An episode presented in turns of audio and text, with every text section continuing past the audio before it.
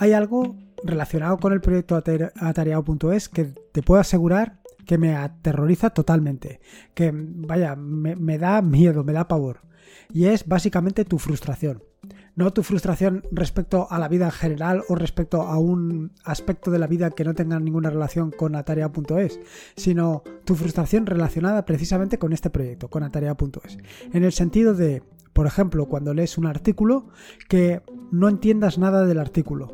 No porque sea complejo o porque tú no tengas la capacidad para entenderlo, sino porque yo lo haya expresado mal. No solamente esto, sino también otro de los aspectos que me da miedo o que te podría causar frustración, básicamente es que sigas eh, los pasos que he indicado para hacer cualquier cosa y no consigas el objetivo final. Por la razón que sea, porque me he comido algún paso, porque no lo he detallado suficientemente, cualquier, cualquiera de estos va a llevarte a la frustración. Igual que te digo con este tipo de cosas, también te lo digo con las aplicaciones que implemento. Vaya, que no puedas instalarte una aplicación, que la instalación, la aplicación te la consigas instalar, pero no funcione. Que funcione, pero que no te dé los resultados que esperabas o que tenga tantos errores que aquello sea ingobernable.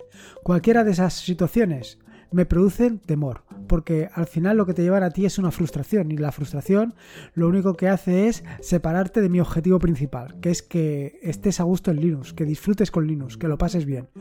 Con lo cual, en este sentido lo que necesito es tu ayuda, tu ayuda para que en caso de que encuentres un error en un artículo, un error en una aplicación, me lo reportes cuanto antes para intentar solucionarlo. En fin, que voy a tratar un poquito sobre esto de la frustración, pero desde otro punto de vista, con un nuevo capítulo de preguntas y respuestas.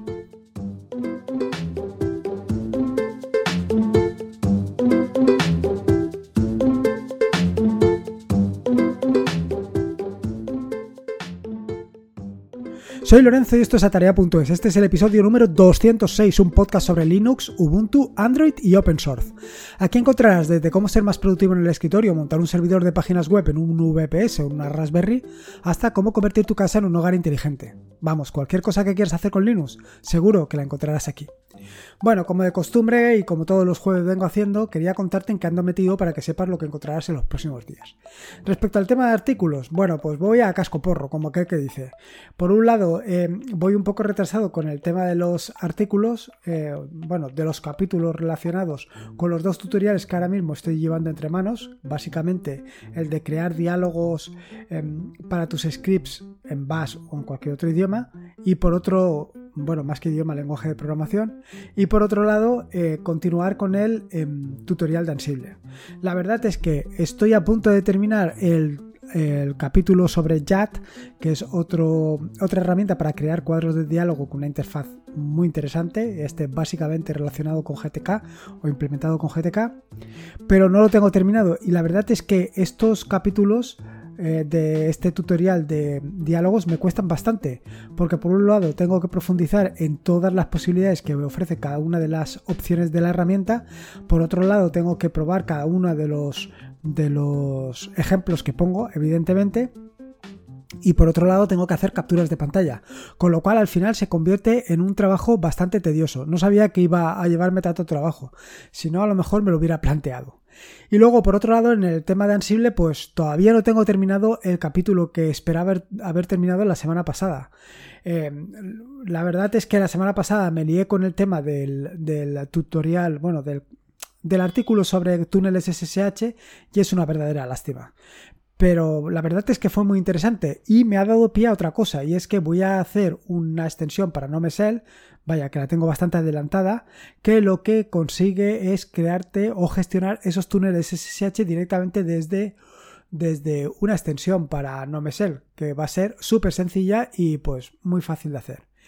En este sentido, pues relacionado con el tema de las aplicaciones, pues ya te puedes imaginar que estoy completamente liado con la actualización a NoMesel. La verdad es que estoy muy contento porque ayer lunes, bueno, eh, estoy, estoy diciéndolo mal, el lunes em, eh, realmente la gente de Nomesel, bueno, de Nome, aprobaron todas las extensiones que había hecho durante el fin de semana. Creo que al final eran cuatro o cinco extensiones y las aprobaron todas rápidamente.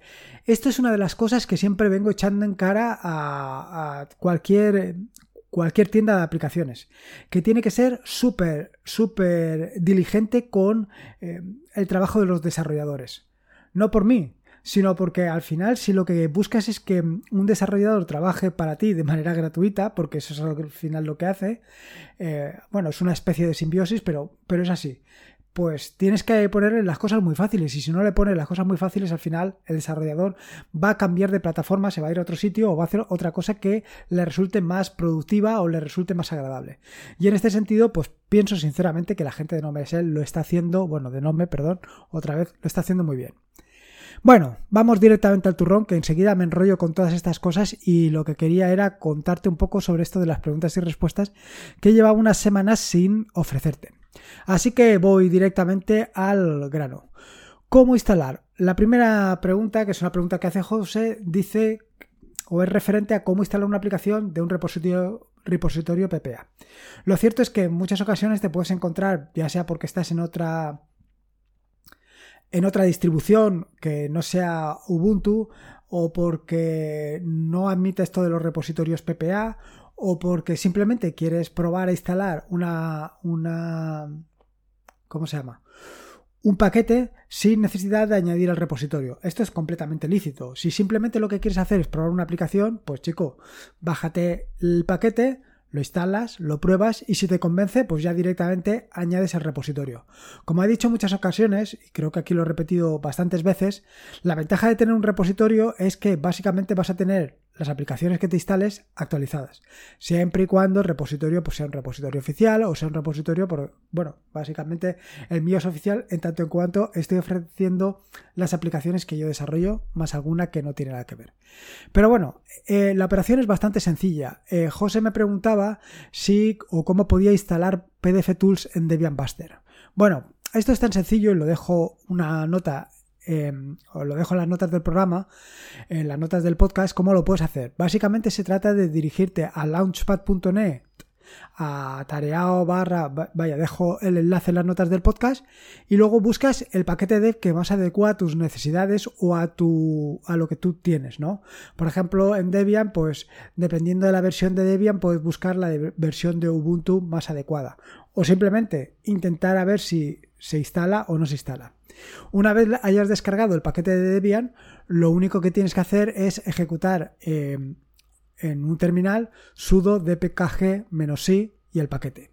En concreto, José me preguntaba sobre cómo podía instalar Nautilus PDF Tools, aunque no tenía yo claro si lo que quería era Nautilus PDF Tools, Nemo PDF Tools o Caja PDF Tools. Para cualquiera de estos tengo el paquete correspondiente, con lo cual eh, dirigiéndote exactamente a la URL que te indico, pues te lo descargas y ya está. En algunas ocasiones, una vez descargado el paquete DEP, puedes haciendo doble clic directamente que se instale. Te pedirá evidentemente derechos de administrador porque vas a instalar un paquete, pero es así de sencillo. Eh, la siguiente de las preguntas la hace Luca y eh, el correo que me envió, que era un correo bastante llamativo porque decía, seguro que te gusta. Él, eh, bueno, hace algún tiempo hablé sobre los expansores de texto, en concreto hablé sobre Expander. Eh, él, Luca, eh, al ver ese artículo, a ver ese podcast, me recomendó que probara un expansor de texto que él estaba utilizando y que le gustaba muchísimo, que es Expanso. Es un, expansor de texto que está desarrollado en Rust, creo recordar. La verdad es que, tal y como le comento yo a Luca, eh, lo he probado en un par de ocasiones y en ninguna de las ocasiones me ha funcionado bien. No sé por qué. Supongo que será por la versión de mm, Ubuntu que tengo o por la razón que sea, pero a mí no me ha funcionado. Pero claro, me ha llamado tanto la, atención eh, que a él le haya funcionado tan bien que, vaya, que te lo recomiendo por si lo quieres probar. En las notas del podcast te dejo exactamente cómo se llama para que lo busques y lo puedas instalar. Lo cierto es que esto de los expansores de texto para mirando desde el punto de, vista de la productividad es algo brutal, porque te permite concentrar determinadas palabras claves y con eso pues que expandiendo el texto puedas rellenar pues a lo mejor una respuesta a un correo que te están preguntando cualquier cosa, por ejemplo, los datos de, de, tu dirección para hacer un envío, en fin, cualquier cosa. Y ahorran muchísimo tiempo. En el caso de, por ejemplo, eh, responder o en el caso de soporte, te permite tener respuestas enlatadas, respuestas que ante la misma pregunta siempre puedas responderla de una manera más sencilla y rápida, lo cual siempre va a tener un efecto de cara al usuario o de cara a tu cliente, pues de rapidez presteza, en fin, que va a ser fantástico.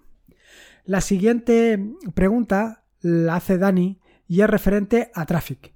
La verdad es que Traffic, ya lo he dicho en repetidas ocasiones, es un servicio que me encanta muchísimo por todas las posibilidades que me está ofreciendo últimamente.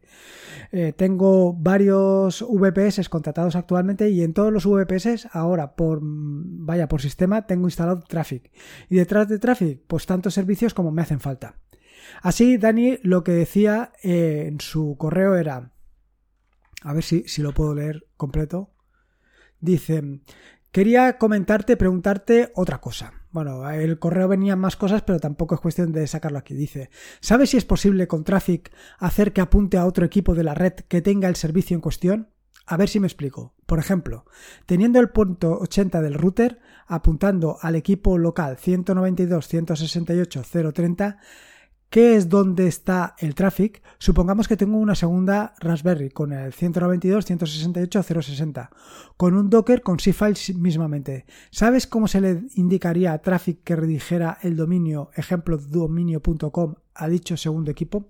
Bueno, Traffic tiene para esto una fórmula o una figura disponible que es el load balancer, que te permite apuntar a otros servidores y además con la gran ventaja de que te permite apuntar a otros servidores, no solamente a uno, sino que te permite apuntar a varios. Quiero decir que con el mismo load balancer puedes apuntar a varias IPs que te pueden servir mm, el, mismo contenido, ¿vale?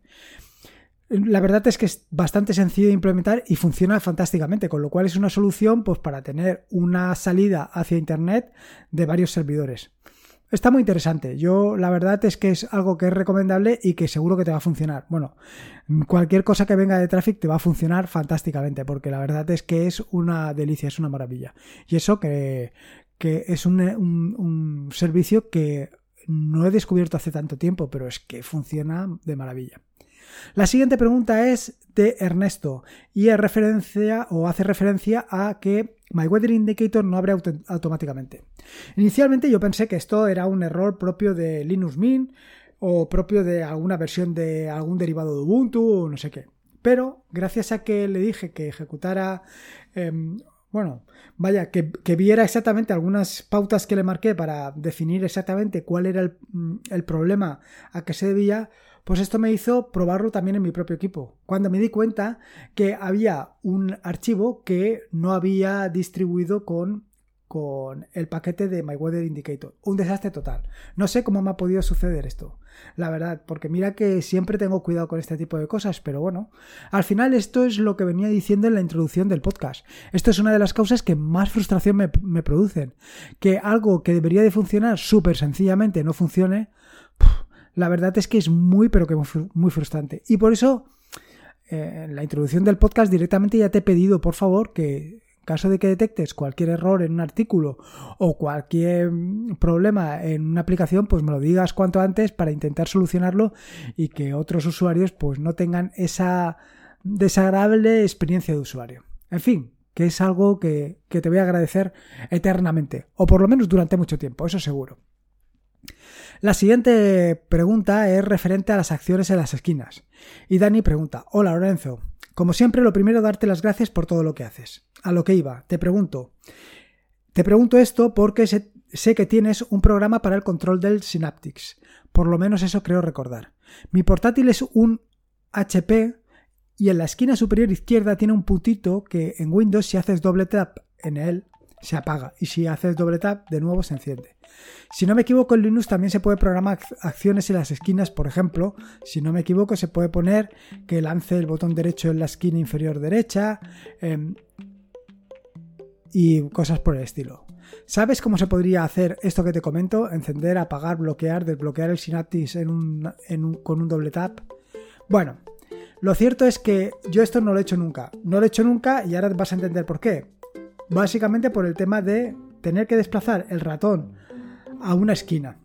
Yo ya he dicho que no soy nada amigo del ratón, no soy nada amigo del ratón porque al final, pues desplazar el ratón a cualquier punto, pues va a ser siempre problemático, vas a perder tiempo cuando esto se soluciona súper rápidamente con un atajo de teclado.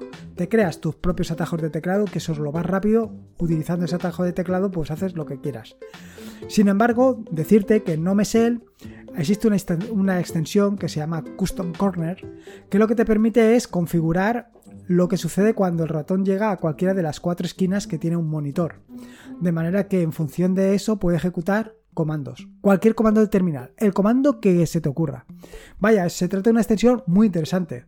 Como te digo, a mí no me termina de convencer. No me termina de convencer, pero no porque la extensión no funcione bien, que funciona perfectamente, sino más bien por el hecho de tener que desplazar el ratón. Yo creo que esto se soluciona mucho mejor con, el teclado, como digo, pero bueno, aquí, como todo en la vida, cada uno o, para cada uno, pues, o, ¿cómo es, ¿cómo es, eso? Para gusto en los colores. No me salía ni siquiera ese dicho que además utilizo tan frecuentemente. En fin, pues un poco estas son las preguntas y respuestas que tenía preparadas para este episodio del podcast. Espero que te haya gustado sinceramente y que lo hayas disfrutado, que te sean de utilidad y sobre todo si tienes cualquier idea, sugerencia, pregunta, vaya, no dudes en formularla que va directamente al cajón para un futuro podcast. Sinceramente, espero que te haya gustado este nuevo episodio del podcast y si puedes, pues, en fin, te agradecería una valoración, ya sea en Apple Podcast o en Evox, porque esta es la manera de dar a conocer el podcast, de dar a conocer este proyecto que para mí es un proyecto fundamental. Y supongo o espero que también lo sea para ti. No fundamental, pero sí por lo menos importante, por lo menos que rellene un huequecito en tu corazoncito duro y pétreo que digo yo. En fin, nada, pásate por el, pásate por tarea.es y me dejas tu opinión, sugerencia, idea, lo que quieras. Recordarte que este es un podcast de la red de podcast de sospechosos habituales, donde puedes encontrar fantásticos y estupendos podcasts, que puedes suscribirte en fitpress.me barra sospechosos habituales. Y poco más que decirte, nada más que recuerda que la vida son dos días y uno ya ha pasado, así que disfruta como si no hubiera mañana y si puede ser con Linux mejor que mejor. Un saludo y nos escuchamos el próximo lunes. Thank you.